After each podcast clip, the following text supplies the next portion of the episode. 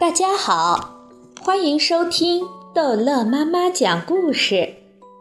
今天，逗乐妈妈要讲的是《淘气包马小跳寻找大熊猫之蓝眼睛温迪》。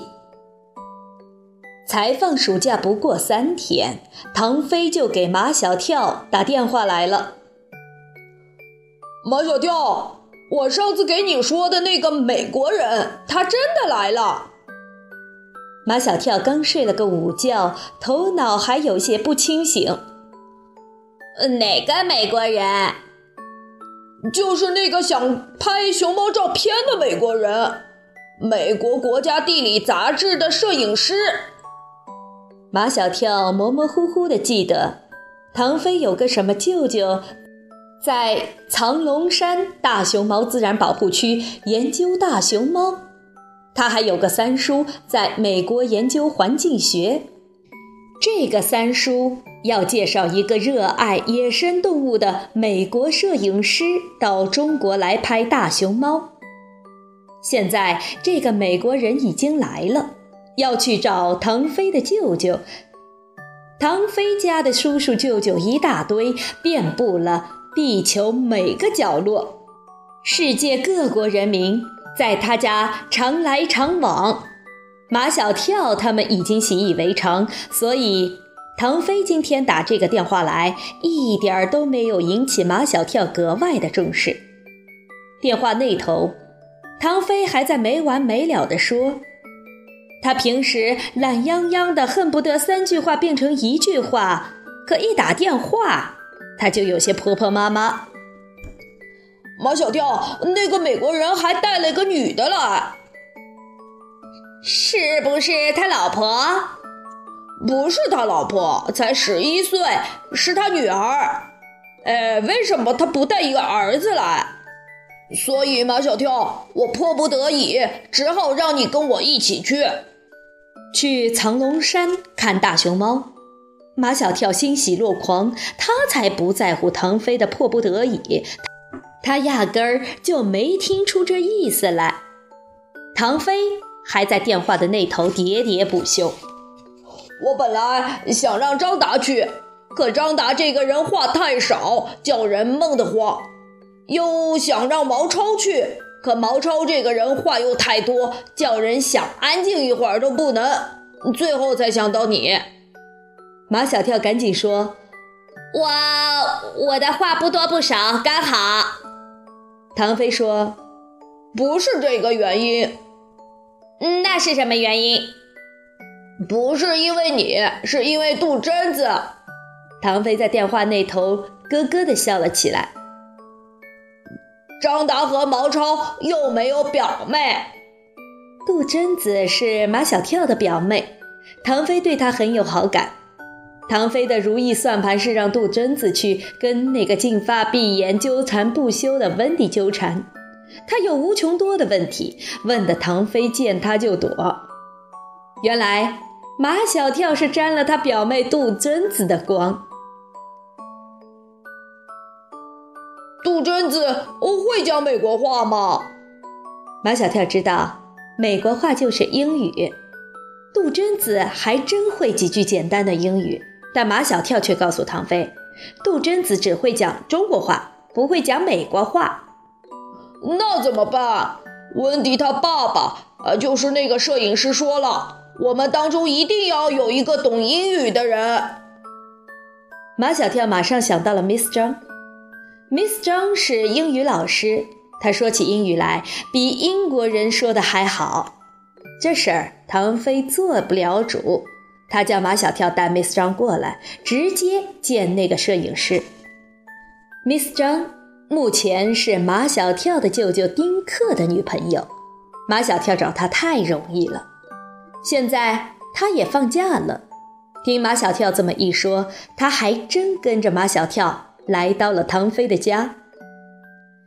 Miss 张一见那个美国摄影师和他女儿温迪，就跟他们叽里呱啦的聊起来，好像他和他们已经认识了好久好久。他们在说什么？马小跳和唐飞一句都听不懂。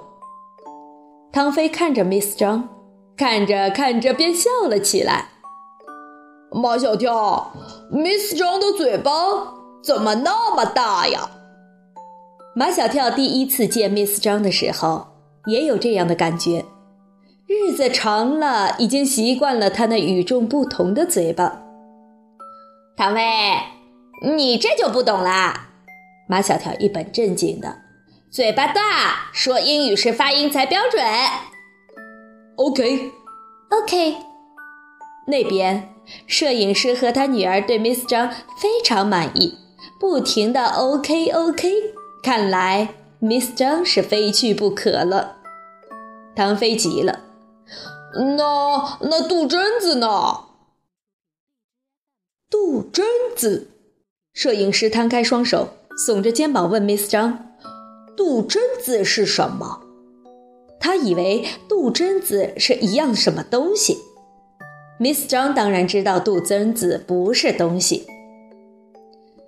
杜真子是一个跟温迪一般大小的小姑娘。摄影师还是不明白，这个叫杜真子的小姑娘跟他们这次熊猫故乡之行有什么关系？唐飞心里的小算盘，马小跳一清二楚。唐飞一门心思的想让杜真子去，马小跳怕杜真子去了，他就去不了。果然，唐飞给他挑明了。马小跳，其实我们只需要两个人，一个翻译，一个既可以陪着我玩，又可以给温迪解答各种问题的人。马小跳说：“这个人除了我还是我。”马小跳，你怎么那么自信啊？唐飞终于把他想说的话说出来了。我怎么觉得杜真子是最合适的人选呢？马小跳急了。那你叫我来干什么？眼看着马小跳就要和唐飞打起来，Miss 张赶紧插在两个人中间。唐飞，你还是不是我的好朋友啊？马小跳告诉 Miss 张，他想让杜真子去，不让我去。马小跳曾经跟 Miss 张和丁克舅舅出去旅行过，Miss 张觉得马小跳是个令人愉快的小旅伴。再说，他和丁克舅舅还是马小跳促成的，所以他希望这次能跟他们同行的不是杜真子，而是马小跳。Miss 张要在暗中帮马小跳一把。你俩不用打，我们让温迪来决定吧。Miss 张把马小跳推到温迪面前，用英语说道：“这个男孩子非常幽默。”如果他能够跟我们一起到熊猫的故乡去，我相信我们一路上将会非常有趣。温迪，你希望这个男孩子跟我们一起去吗？美国女孩绝对喜欢幽默的男孩子。听 Miss 张说马小跳非常幽默，温迪立刻对马小跳产生好感，热情洋溢地对马小跳说了一大堆话。可惜马小跳一句也没听懂。唐飞问 Miss 张：“他说的是什么意思？”Miss 张简主要的翻译成汉语。温迪的态度十分坚决，他一定要请马小跳跟我们一块儿去。可他是男的，你不希望有一个女孩子陪你吗？Miss 张把唐飞的话翻译给温迪听，温迪直摇头。唐飞没辙了，恶狠狠地对马小跳说了句。算你走运。马小跳这才好好的看了温迪一眼，从进门起他就没把这个黄毛丫头放在眼里，全部心思都在唐飞身上。